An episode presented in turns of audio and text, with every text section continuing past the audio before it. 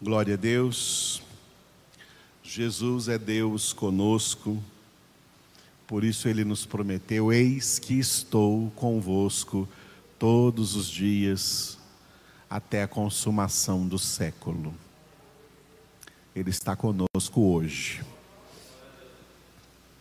Em meio a todas as circunstâncias difíceis, e às vezes avassaladoras que assistimos na terra, o Senhor está conosco. E Ele guarda de maneira especial e cuida de maneira especial daqueles que Ele conhece, que lhe pertencem. Vamos então louvar ao Senhor na segunda parte da nossa congregação com o versículo 14 do Salmo 71, cujo título é Esperança e Louvor. O salmista orou assim a Deus, declarou o seguinte: Quanto a mim, esperarei sempre e te louvarei mais e mais. Repetindo, quanto a mim, esperarei sempre e te louvarei mais e mais. Aleluia. Não é para diminuir, é para aumentar, é para ser mais e mais. Louvado seja Deus. Este versículo tem parte A e parte B. A parte A fala da esperança. Quanto a mim, esperarei sempre. Repita. Quanto a mim, esperarei sempre. Esperança tem um oposto. O oposto de esperança é desespero. Nós temos esperança no Senhor. Paulo disse assim na Epístola aos Colossenses: Cristo em vós, a esperança da glória. A esperança é uma daquelas três virtudes espirituais que nós recebemos pela mesma graça da salvação. Três virtudes que Paulo explica em 1 Coríntios capítulo 13, onde fala do amor.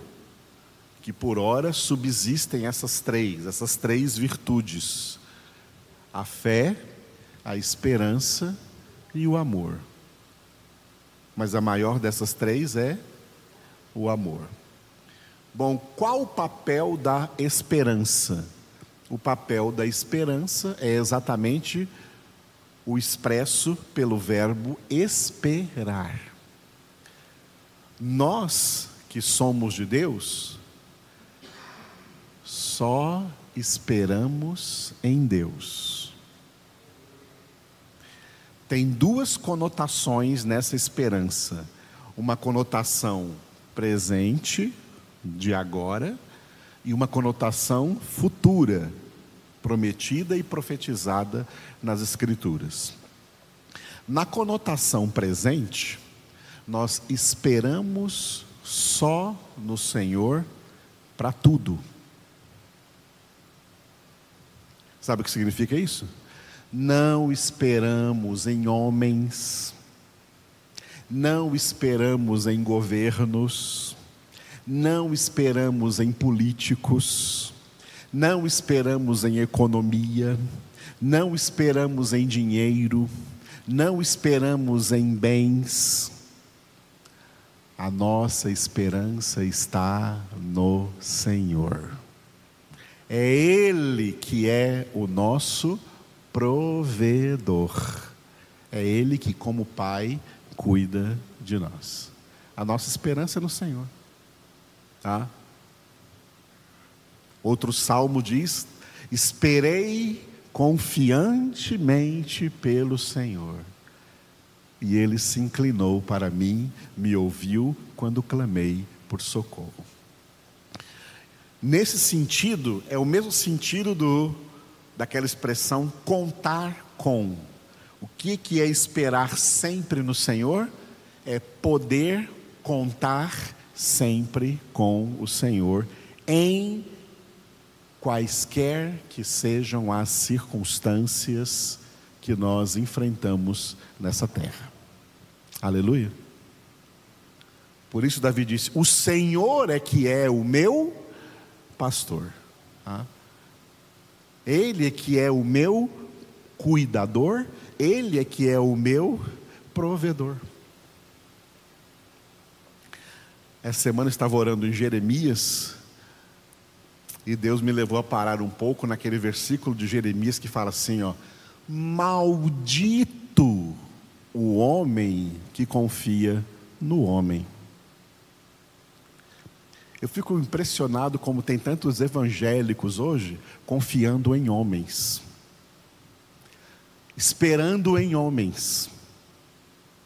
O evangélico, ao pé da letra do evangelho, confia no Senhor, espera no Senhor, não em homem algum. Nós não confiamos nem na nossa própria carne, como Paulo escreveu em Filipenses capítulo 3, quando ele diz: os verdadeiros circuncisos somos nós, que não pomos a nossa confiança na carne. Nós não confiamos na carne, nós confiamos no Senhor, nós esperamos no Senhor. Deus, olha, os muitos chamados eu não sei, mas os poucos escolhidos Deus quer purificá-los na mente, nas emoções, nas almas, de toda vã esperança e de toda vã confiança em homens. Porque a nossa esperança é exclusivamente no Senhor. A nossa confiança é exclusivamente no Senhor, em mais nada e em mais ninguém a não ser no Senhor. Ele é a nossa esperança. Tá certo isso? Tá correto isso? Aleluia. Em termos futuros, nós estamos aqui na terra esperando sempre a volta do Senhor. A igreja deve viver na terra esperando a volta do Senhor. Cada crente deve viver na terra esperando a volta do Senhor, mesmo que a gente morra antes disso acontecer, temos que morrer esperando, esperando a volta do Senhor. Se morrermos antes da volta do Senhor, continuaremos no paraíso esperando a volta do Senhor. Ele vai voltar. E o que ele prometeu para nós no último capítulo da Bíblia, que nós vamos ler daqui a pouco, Apocalipse 22, é: certamente venho sem demora. Acerca dessa esperança, Paulo escreveu em Romanos capítulo 8, versículos 24 e 25. Porque na esperança fomos salvos. Ora, esperança que se vê não é esperança, pois o que alguém vê, como o espera? Mas se esperamos o que não vemos, com paciência o aguardamos. Vamos repetir? Porque na esperança fomos salvos. Ora, Esperança que se vê não é esperança, pois o que alguém vê, como o espera? Mas se esperamos o que não vemos, com paciência o aguardamos. Aleluia. Por isso o salmista disse, ó, quanto a mim, ó, não sei quanto aos outros, não sei quanto ao mundo, quanto a mim, o que, que eu vou fazer? Esperarei sempre, manterei a esperança no Senhor, porque o cuidado dele para mim é hoje até amanhã, até o futuro, ele está cuidando de mim, como sempre cuidou de mim no passado. Você não olha para trás e percebe, às vezes, esse é um olhar positivo, não é aquele olhar negativo. Quem põe a mão no arado não olha para trás.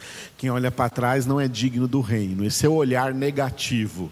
Esse é o olhar com saudades do Egito. Mas o olhar positivo, tem um olhar para trás positivo. É um olhar para reconhecer como o Senhor estava conosco o tempo todo, mesmo quando passávamos por profundos vales mesmo quando passávamos por grandes dificuldades. O Senhor esteve conosco todo o tempo. Aleluia. Assim está conosco hoje e estará para sempre. Por isso a nossa esperança é incessante. A nossa esperança é só no Senhor. Mas a esperança vai acabar. Sabia que ela vai acabar? Quando aquele que nós esperamos tiver chegado, nós paramos de esperar, porque nós já estaremos com ele na casa do Pai para sempre. A esperança cumpriu o seu papel. Nós esperamos até o fim. Aleluia. É por isso que o amor é maior. Que então que vai perdurar na eternidade é o amor. Amaremos o Senhor e ele nos amará para sempre. Não é maravilhoso isso? A parte B do versículo do Salmo fala sobre o louvor. Quanto a mim, te louvarei mais e mais. Repetindo. Quanto a mim, te louvarei mais e mais. A parte A, ela é a causa, a parte B é o efeito. A verdadeira esperança no Senhor aumenta o nosso louvor, aumenta a nossa adoração ao Senhor. Lembrando sempre que adoração e louvor envolve tudo o que fazemos na vida. Não pode nunca essas expressões, adoração e louvor, serem minimizadas a cantar. Adoração não é cantar, louvor não é cantar. Adoração é obedecer, louvor é obedecer. Nós louvamos a Deus obedecendo. Por isso seria bem justo dizer assim neste versículo: quanto a mim, te obedecerei mais e mais. Crescer na obediência a Deus, na obediência à Sua palavra já que a obediência é o que? É a prática da palavra. E Jesus disse: Quem ouve estas minhas palavras e as pratica, quer dizer, as obedece, é semelhante ao homem prudente que edificou a sua casa sobre a rocha.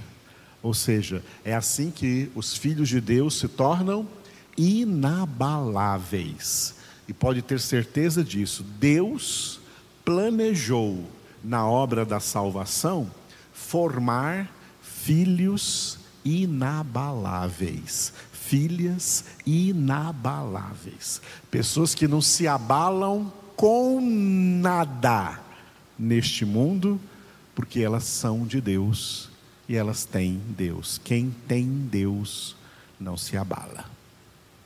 Aleluia. Então ela obedece a Deus, cresce na obediência, e isso é crescer no louvor. E hoje, sobre louvor, eu escolhi um versículo do Salmo 149, versículo 6. Nos seus lábios estejam os altos louvores de Deus, nas suas mãos espada de dois gumes. Repetindo. Nos seus lábios estejam os altos louvores de Deus, nas suas mãos espada de dois gumes. Aleluia.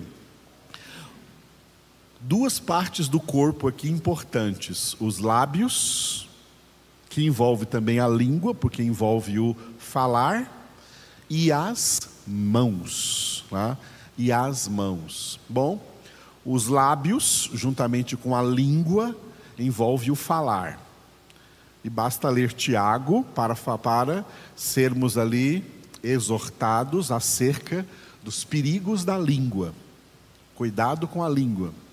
E como Jesus, também o apóstolo Paulo em suas epístolas, Jesus nos evangelhos, né? O Novo Testamento nos exorta no cuidado no falar, de como usamos os nossos lábios.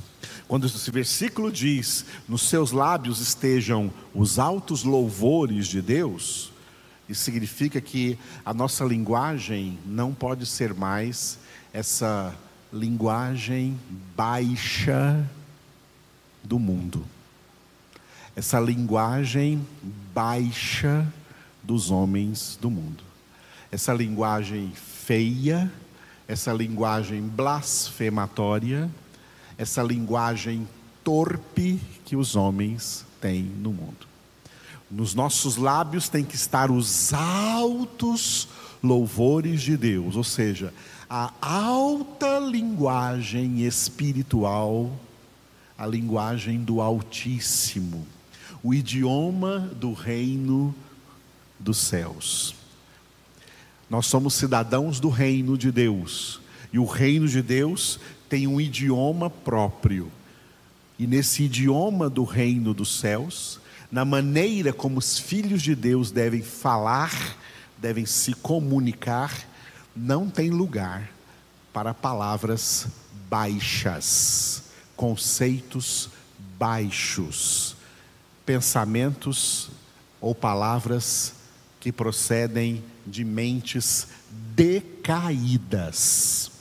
Mas dos nossos lábios devem sair coisas que procedem de uma mente renovada pelo Espírito Santo de Deus.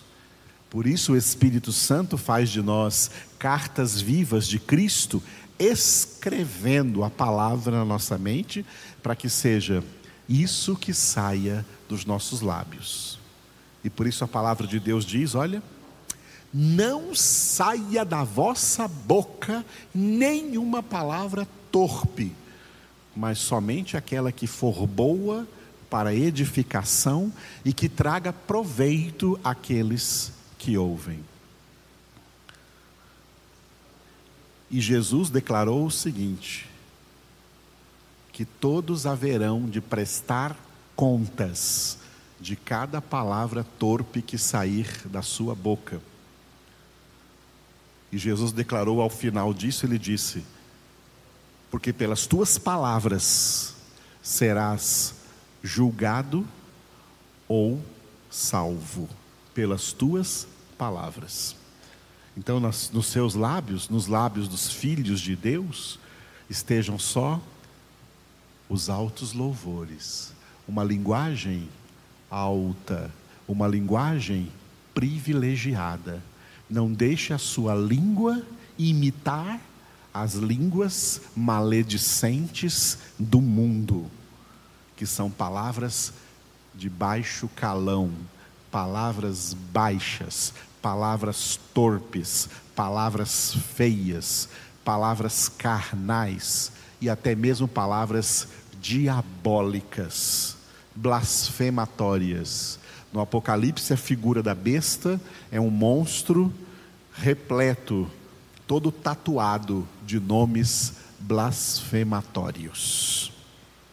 A nossa linguagem tem que ser sadia e as nossas conversas temperadas com sal, o sal da palavra de Deus. Aleluia. E as mãos?